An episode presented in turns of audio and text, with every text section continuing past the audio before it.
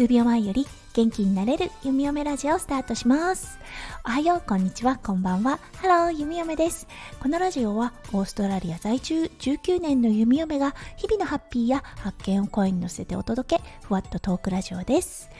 今日は4月22日、金曜日ですね。皆さん、どんな金曜日の午後お過ごしでしょうか？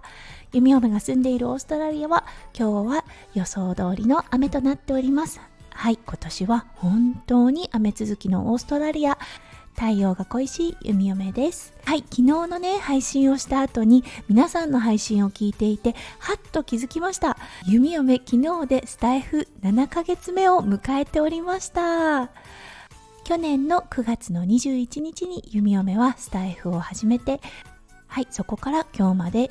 スタイフを続けることができました。うん、もうね、生活にはなくてはならないスタイフとなっております。そう、そしてね、この1ヶ月、どんな変化があったのかな、どんな1ヶ月だったのかな？って思った時に、そう、振り返って自分のチャンネルを見ていると、ああ、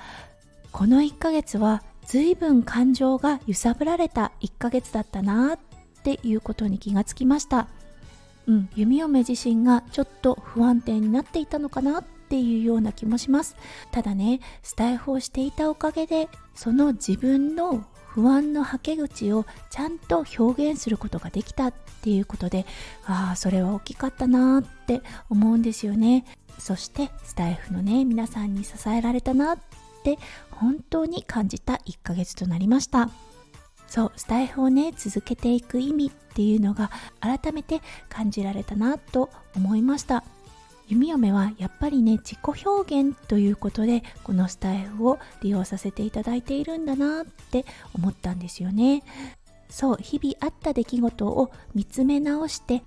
それを言葉にして配信する。それを続けていくことで頭の中がすっきりする感覚があるというか冷静になって自分自身を見つめることができるなって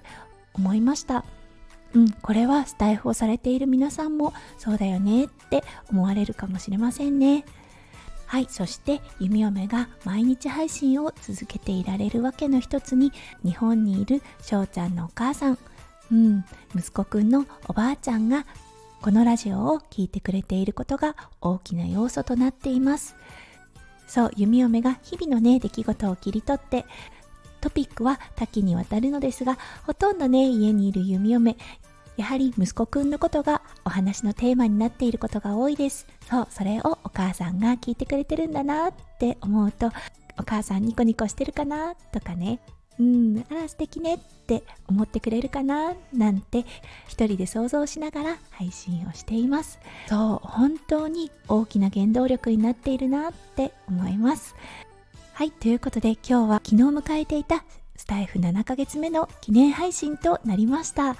はい、もうね、ほんとスタイフ、毎日の生活になくてはならない弓嫁の大切な大切な居場所となっております。そして今日まで続けてこれたのも本当にひとえに皆さんのね、支えがあってこそです。うん、リスナーの皆さん、本当に心から感謝しています。いつもありがとうございます。はい、本当に大好きです。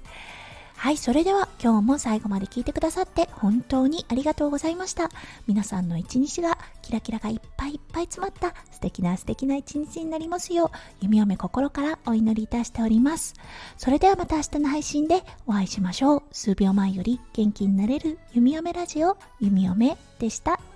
じゃあね、バイバイ。